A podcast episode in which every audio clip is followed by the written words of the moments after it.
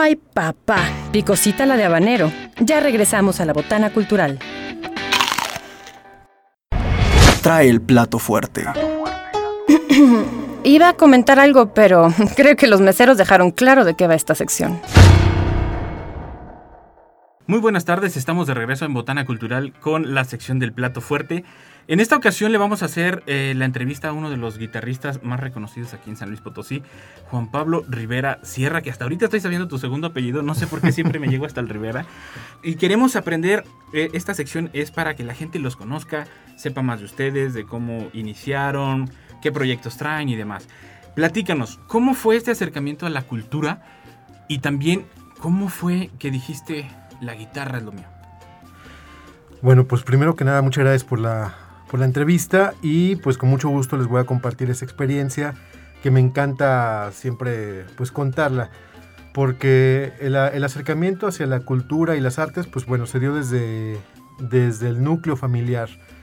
Mis papás y mis hermanos, pues bueno, siempre han sido grandes eh, seguidores de, toda de todo tipo de las eh, expresiones artísticas principalmente de la música, de la pintura, fotografía, la escultura, en fin. Eh, yo soy el menor de seis hermanos y pues me tocó así que aprender tanto de mis padres como de mis cinco hermanos también, tres hermanos y dos hermanas.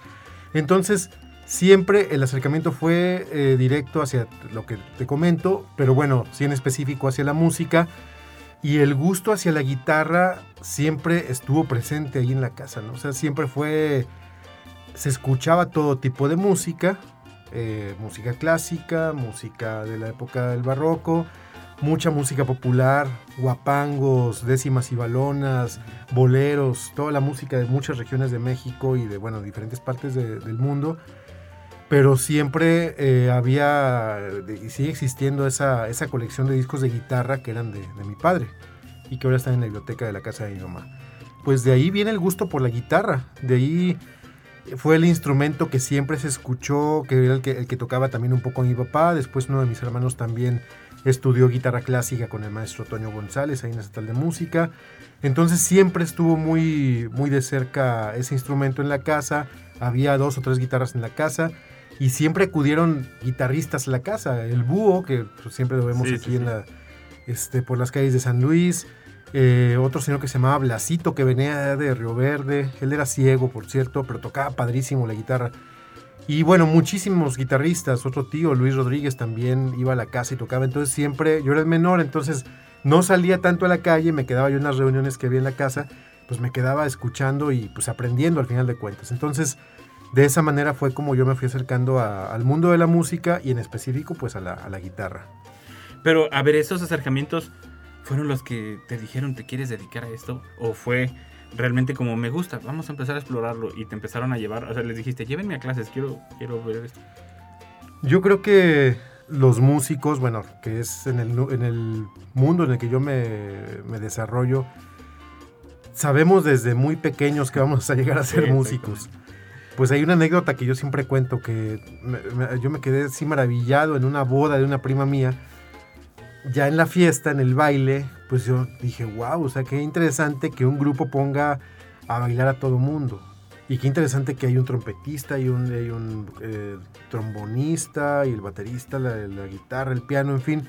Y se hace un ensamble. Eso ya, obviamente ya, ese pensamiento lo tuve más para acá, pero de niño sí dije, wow. Y el director ahí que creo que era don, don Alejandro Soto, estaba tocando el grupo este Jazz Capri. Entonces se me hizo muy interesante. Digo, mi acercamiento eh, o ese impacto fue tener yo cuatro años, cuatro o cinco años. Te estoy hablando de 1984, 85 más o menos. Fue cuando yo dije, a mí me gustaría llegar a ser músico, ¿no? Y bueno, la música me ha dado pues prácticamente todas las satisfacciones habidas y por haber. Me dedico al 100% a la música, entonces pues sí le estoy muy agradecido con, con la música porque me tomó de la mano y me llevó, me ha llevado por senderos que no, inimaginables. Y a ver, por ejemplo, esta pregunta me gusta hacérsela a todos porque todos tienen respuestas muy variadas.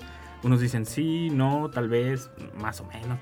¿En tu familia te apoyaron al 100% con esta decisión? Porque ya ves que existe el clásico de "Ay, y si estudias mejor ingeniero y después te vas a así como de, o estudiar arquitecto y después te vas-". Porque es, es eh, cuando uno se quiere dedicar a las artes, siempre es como de, pero es que de qué vas a vivir, o sea, es el clásico, ¿no? Sí me, me comentaron algunos integrantes de mi familia eso que, eso que me estás diciendo. ¿Y ya le pensaste de qué vas a vivir? ¿Ya le pensaste de qué? Entonces yo decía, bueno, pues yo voy a amar lo que, lo que hago, voy a estar muy contento con lo que hago y creo que eso siempre va a ser como mi estandarte, ¿no? Entonces, sí, sí tuve esos comentarios, y, pero pues nunca, nunca vacilé, o sea, no, yo siempre como que tenía unas bajo la manga. No, es que ya tengo el maestro con el que voy a ir y este es un maestro tal, a tal, tal, y, o sea, con tales características. Para mí es el mejor que hay en San Luis o el mejor que de los mejores que hay en, México. Entonces, por eso es que me quiero dedicar a la música. Y sí veían ellos, mis papás, mis hermanos, que tenía un talento yo este, en la guitarra, ya desarrollado, pero yo sabía que yo tenía que seguir desarrollando. Mi papá nunca me dijo nada eh, en el sentido de que, de que pues, haz lo que tengas que hacer, pues, haz lo que tú quieras hacer. Me dijo, nada más que para ser músico se necesitan 50 años de estudio. Eso sí me dijo. sí, no, Entonces, ya llevo como 20 más o Sí, menos. ya mero este, ya mero entonces ya, ya voy más para allá que para acá. O sea, bueno, casi a la mitad. Y a ver, ¿en qué punto sentiste que tú ya te profesionalizaste? O sea, saliendo de la carrera, o incluso, porque lo sabemos, muchos de los mismos músicos que están estudiando al mismo tiempo se están tratando de desempeñar ya artísticamente. ¿Fue durante la carrera? ¿Fue cuando terminaste? ¿Fue cuando conociste a alguien? Es un punto en el que los artistas tenemos que estar conscientes que profesionalizarse a veces es, te lo dice un papel, te lo da un papel, el Sí, certificado, y te dice pues que ya eres licenciado en tal cosa o técnico en tal cosa. Pero realmente creo que es también la sensación de subirte al escenario y de poder entender el lenguaje que se vive dentro del escenario, el lenguaje musical, el lenguaje artístico, ¿no? Es cuando, cuando ya conoces de diferentes cosas, cuando ya sabes qué es lo que, a lo que estás ahí, ahí arriba del escenario, eh, para lo que vas a compartir o cómo lo vas a compartir, creo que es cuando empieza a pasar esa magia de, de que te sientes ya profesional, ¿no? Creo yo que es una cuestión de, de aprendizaje constante. O sea, no podemos darnos el lujo de decir, bueno, yo ya, a mí ya me titularon, ya toqué con la orquesta, o ya viajé, o ya tengo toda la tarde llena de alumnos y entonces ya soy profesional. Yo creo que siempre hay que estarnos preparando, siempre hay que estar buscando hacer pues cosas nuevas, el estarse reinventando todos los días. Y lo principal, estar con gente que te motive a hacer más cosas también. No, no nada más es cuestión de la pareja o la cuestión de, de, pues sí, de con quien estés todos los días, sino los amigos, los hermanos, los papás, tu, tu esposa, tu esposo, no Los sé. compañeros de Que trabajo. sea gente, los compañeros de trabajo, que sea gente que te rodee siempre de gente que te motive a seguir haciendo cosas. Y eso definitivamente te va a hacer este, profesionalizarte, o sea, seguir siendo profesional en lo que, en lo que haces, ¿no? Y al momento de subirte al escenario, pues tocar también con músicos que estén como en el mismo, El mismo tenor. en el mismo tenor, exactamente. A ver, yo sé que mucho de nuestro auditorio ya lo conoce, porque la verdad, hay que decirlo, nosotros a cada rato lo invitamos a muchos de los proyectos de la universidad. Tú has estado como solista, como dueto, como cuarteto, como grupo musical, ensambles. Por ejemplo, él ha estado en El Sultasto, ha sido parte del Café Literario. ¿Cuál es la agrupación que sientes tú que le tienes más cariño? Y no por hacer competencia, sino porque a lo mejor dices, este lo empezamos desde cero, lo hicimos nosotros, nos esforzamos y dio unos resultados increíbles. Pues definitivamente es Sultasto. Sultasto Ensamble es uno, es el ensamble. Yo le tengo muchísimo cariño, este, porque pues nos ha dado dos producciones discográficas, presentaciones en muchas partes de, aquí de- del en la República Mexicana, una gira por Europa. Entonces, eh, Sultasto junto con el maestro Emanuel Mendoza, que también colabora aquí en la, en la universidad, que es el, ahora dirige todo el área musical de lo que es el café literario precisamente con Margarita Díaz de León.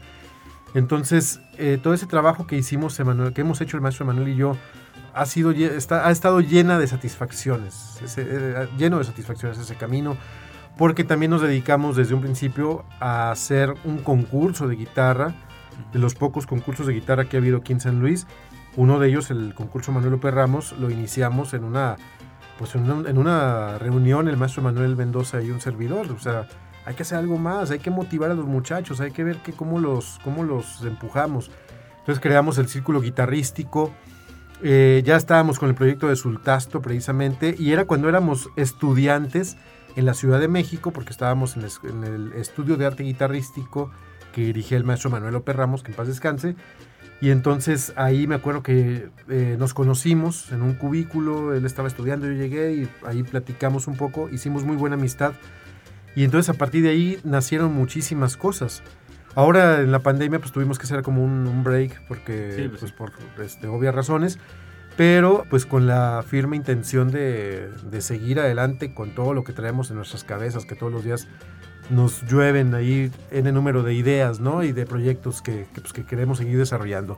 Pero definitivamente Sultasto Ensamble es el proyecto pues que más, en lo particular, que más este, satisfacciones pues me ha dado y he recibido. Por ejemplo, ustedes son eh, ejecutantes de guitarra. Yo este instrumento siempre he sido que es como un poco injusto el, ámbito cultural porque todos piensan que es fácil, porque todos pueden comprar una guitarra, la agarran y dicen, ah, sí, no, dos, tres acordes, y, y dicen, ah, es fácil, qué chiste tiene, ¿no? Pero ya cuando los ven tocar a gente como del nivel tuyo y de, y de Emanuel, dices, ah, caray, se puede hacer más cosas con este instrumento. O sea, no, no es como que, como que cualquiera lo puede hacer. Sí, cualquiera lo puede intentar y entrenándose yo creo puede llegar algún día a un nivel más alto. Pero siento que este instrumento es muy injusto como el ámbito cultural con él, porque en cierta manera yo, en mi particular punto de vista, lo aclaro, siento que no se le da tanta importancia como se le debería de dar. Porque precisamente es como la flauta en nuestros tiempos, en la, que, que es un instrumento que podría acercar a las nuevas generaciones a la música, a la cultura, y que no se está explotando de la manera en que se debería explotar. ¿Qué crees que se podría hacer en ese sentido? ¿Crees que se debería hacer algún esfuerzo, ya sea particular gubernamental? ¿O crees que haya alguna manera de incentivar y atraer a los alumnos o a las nuevas generaciones? Porque se les hace muy complicado, ven muchas cuerdas y ven, dicen, no, yo jamás voy a poder tocar eso. Pero ¿crees que haya una manera de incentivarlos a, a atraerlos a este instrumento? Que ojo, no queremos que sean, como se dice, músicos de este instrumento nada más. Pueden dedicarse a otro más adelante. Pero como manera de atraerlos, ¿no crees que sea uno de los instrumentos más importantes que pueden usar ahorita? Definitivamente, bueno, la guitarra es el instrumento más pues versátil, ¿no? Eh, que existe en la, en la tierra, es el que más se estudia en las escuelas de música, pero sí a nivel amateur, a lo mejor, a nivel este, para principiante o para público en general, eh, sí es un instrumento que a veces lo vemos como, como dices tú, como algo muy, muy sencillo, que todo, todo el mundo lo puede hacer, y realmente todo el mundo lo puede hacer. Creo yo también que es cuestión de disciplina, cuestión de gustos, también por el tipo de música también que quieras este, abordar, ¿no? Sí le apostaría a que se, el instrumento, la guitarra, o estos instrumentos de cuerda parecidos también a la guitarra, como la vihuela, la quinta guapanguera, la, todos estos instrumentos que, que se tocan mucho en la Huasteca, tuvieran más difusión, mayor difusión, como que hubiera más, mayor empuje para que la gente tuviera acceso a ellos y pudiera desarrollarlos. A veces vemos la guitarra como que es que nada más eh, el guitarrista que, que, sí entiende la guitarra es el que toca Bach o es el que toca Ponce y dices, pues no, también la cuestión rítmica en la guitarra es muy importante, ¿no? Los rasgueos que se manejan en toda la música que te digo de nuestras regiones deberían de seguirse fomentando, ¿no? Son, es, cuestión, es música muy compleja para tocar y yo creo que sí hace falta difusión para que la gente también se inmiscuya más en este tipo de música, ¿no? Primero que nos sintamos orgullosos de ese tipo sí. de música, porque es música muy rica en todos los sentidos. Es como el ADN musical. ¿no? El ADN, lo llevamos, lo llevamos en, o sea, es, es, nuestro origen. Yo creo que pues sí le hace falta más, más difusión y eh, mucha gente a veces claudica de, esta, de estudiar sí. un instrumento porque dice, no, pues es que me pusieron los estudios de, de Caruli, que yo los estudié y me encantan. Pero hay gente que no le gusta y no tiene por qué gustarle. Pero le gusta más a lo mejor un guapango, a lo mejor le gusta más la música norteña o le gusta más la música del sur de México o de otras partes, de otras regiones de México. Y a veces el maestro no tiene las herramientas. Y a lo mejor sí las tiene a veces, pero no sabe cómo... Cómo, desarrollarlas también. Cómo desarrollarlas y cómo compartirlas. Yo creo que sería más por ahí el asunto de que hubiera más difusión para este tipo de música, la música de nuestras regiones, ver la importancia que tiene la guitarra y esos instrumentos de cuerda en esta música y ver que todos podemos de alguna u otra forma este, abordarlo y estudiarlo, ¿no? Y no ver como que es un instrumento así súper complejo, ¿no? O sea, no tiene que ser todo alta, o sea, muy, muy complejo para que lo podamos entender. Hace un momento mencionaste que han tenido giras por otros países. ¿Cuál es la visión que tienen del artista mexicano en otros países? Nos estamos, y también, ¿cuál es el nivel que tenemos? Eh, si estamos a nivel más alto o nos falta todavía por llegar eh, con, con, otras naciones. En cuestión de, de, entendimiento, por ejemplo, de la, de la música que la que nombraba hace un momento, toda la música alemana, la música de los grandes compositores del barroco, ingleses, alemanes, este, los holandeses, pues bueno, obviamente sí nos, nos hace falta creo que abordar más ese tipo de, de música. Aquí en México tenemos grandes exponentes como Horacio Franco, gran flautista, compositor, director de orquesta. Hay otros grandes exponentes también aquí en México. Creo yo que son pocos, ¿no? Entonces, este tipo de música que viene de estas regiones, pues son al final de cuentas son danzas de esas regiones. Son danzas que después las fueron como puliendo para que llegaran después a una forma, a otras formas musicales más largas como la suite o ese tipo de, formas musicales que después ya se, hicieron eh, como parte de los, de los, programas de estudio de las, de las escuelas de música. ¿no? Yo considero que sí nos falta ya a los mexicanos pues mayor entendimiento de eso. ¿no? Creo yo que los, cuando vamos los mexicanos como músicos folclóricos a esos grandes encuentros de folclore, damos todo porque es lo que decíamos ahorita, es el ADN que tenemos. Entonces ahí es cuando sí se arrancan los aplausos con todo, ¿no? O sea, al final de cuentas estás, estás exponiendo lo que, lo que respiras, lo que tú eres, lo que vives. Y entonces es donde yo veo que ese nivel muy pocos llegan cuando realmente vas a exponer lo que es tu propia música. Sí, digamos que como lo que vives, ¿no? Sí. Este, eh, por ejemplo, ¿qué planes hay para ti eh, a corto o a largo plazo? ¿Hay nuevas discografías? ¿Hay nuevos proyectos? Pues mira, ahorita precisamente uno de los proyectos que estoy en el que estoy trabajando es en la reestructuración del plan de estudios de la Escuela de Música de Bellas Artes de aquí, aquí en San Luis. Hay una, carrera técnica que tiene el Instituto Potosino de Bellas Artes y la estoy ahorita coordinando. Estamos haciendo ahí varios, este, pues como todas las carreras tiene que tener siempre... Eh, actualizaciones. ¿Perdón? Actualizaciones. Actualizaciones, exactamente. Entonces estamos trabajando en ello y pues bueno, es un proyecto que, lleva tiempo, ¿no? tenemos ahorita cerca de 40 muchachos, 40 músicos que están ahí desarrollándose en la carrera. Entonces para mí es un proyecto muy importante, ¿no? Porque pues estamos sacando nuevas generaciones de, de músicos y que se enamoren de su instrumento, que se enamoren de la música, que al final de cuentas que se afoguen, que es, bueno, coloquialmente sabemos que es, pues que estén tocando aquí y allá, ¿no? que desarrollen una técnica. Para mí eso es muy importante, es lo que estamos ahorita tratando de, bueno, yo en lo particular, tratando de desarrollar junto con todos los demás maestros que llevan las, las materias de, de, música en Bellas Artes. Es un gran equipo de trabajo, eh, se, está haciendo, se están haciendo muchísimas cosas muy, muy buenas y los alumnos están respondiendo.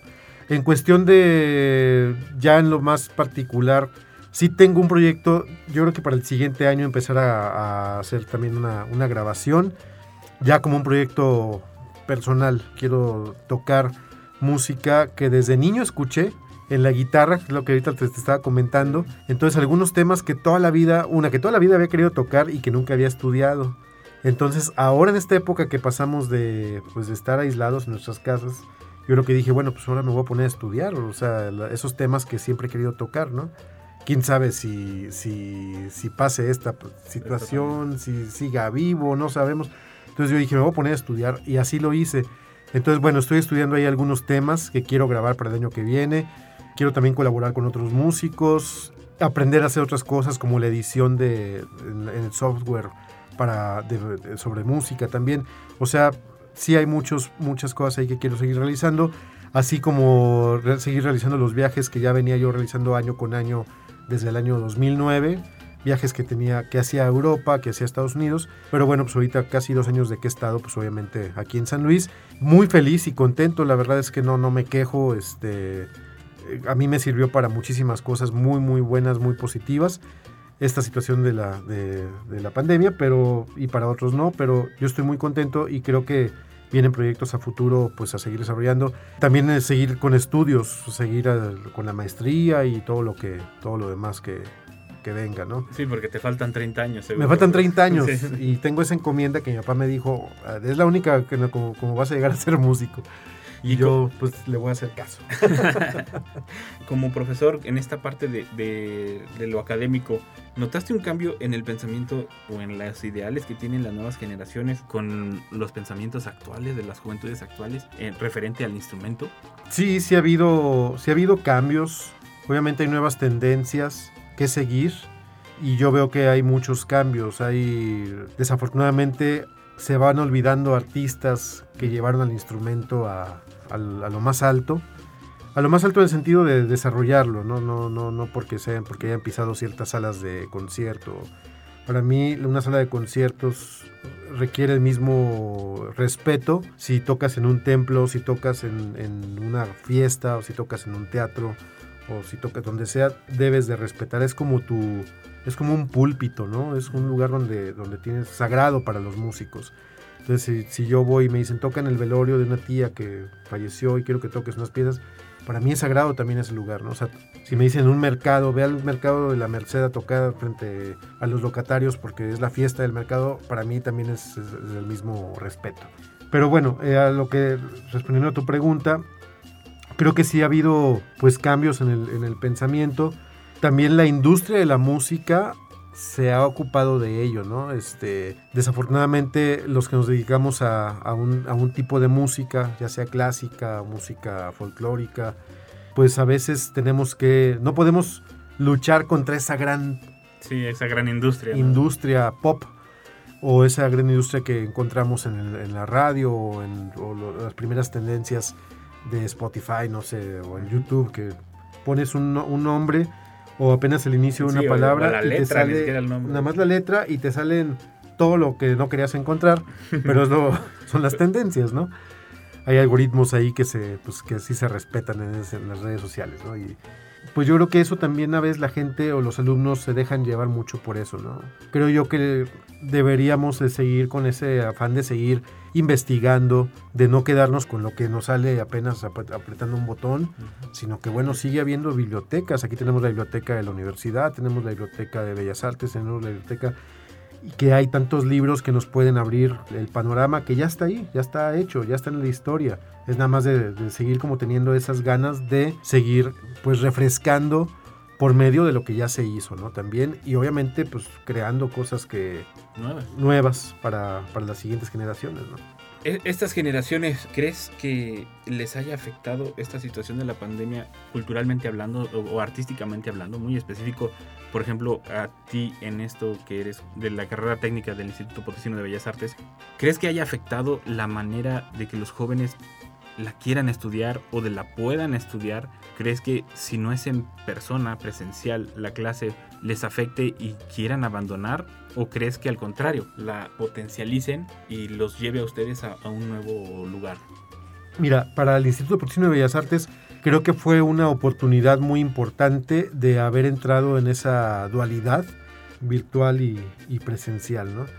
Porque fue prácticamente de un día para otro. O sea, están los alumnos, está la carrera y principalmente la carrera, porque los talleres como quiera, el alumno de talleres decía, pues ya no voy y punto, ¿no? Uh -huh. Pero el de la carrera tiene un compromiso, este, sí, sí. pues que sabe que va, al final de cuentas va a tener un, un título este, oficial, entonces te tienes que quedar en la, en, la, en la carrera, ¿no? Te tienes que quedar en las clases virtuales, lo cual para la música pues no era algo común, fue un problema para los, sí, ciertamente para los alumnos y también para los maestros, porque pues no sabían si por Zoom, si por Skype, si por WhatsApp, donde, donde fuera, o Google Classroom, la, las sí. plataformas que, que, más se pusieron de moda, y había que ponerse a investigar y había que ponerse a estudiar. Y ahí es donde ahí fue, corroboré, porque yo también hice esa carrera aquí en Bellas Artes, me quedó claro que los maestros, eh, o sea, son personas que no descansan, que están siempre, ok, nos acoplamos entonces a esta nueva forma, ¿no?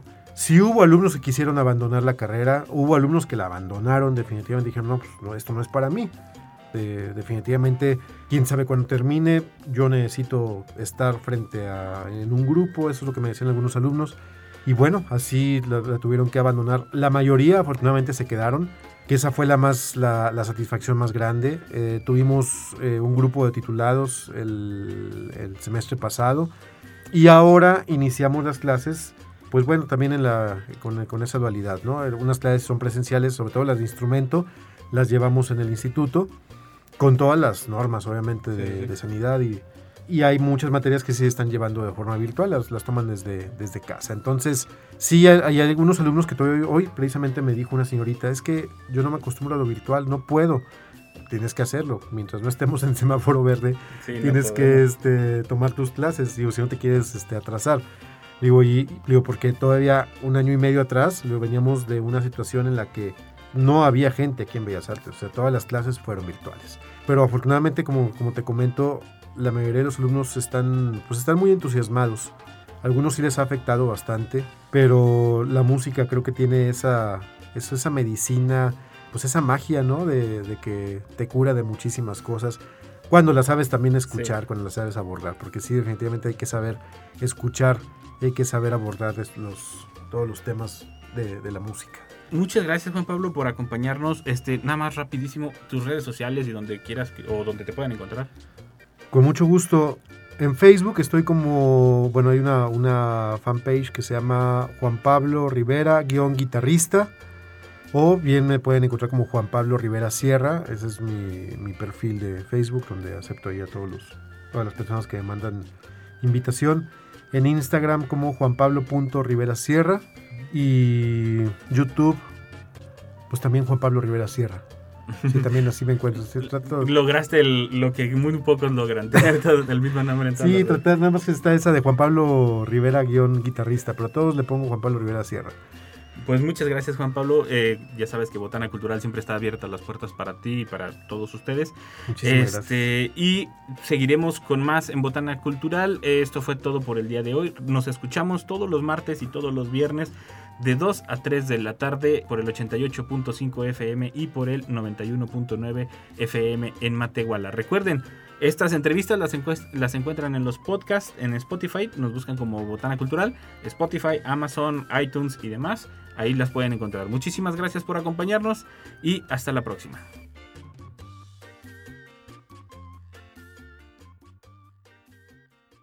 Si eres erudito, no creo que se te haya quitado por venir a botanear. Si lo tuyo es la cumbia mortal, ya tienes con qué ser el bailador más docto de la cuadra sonidera. La Botana Cultural. Hasta la próxima, glotonzuelos.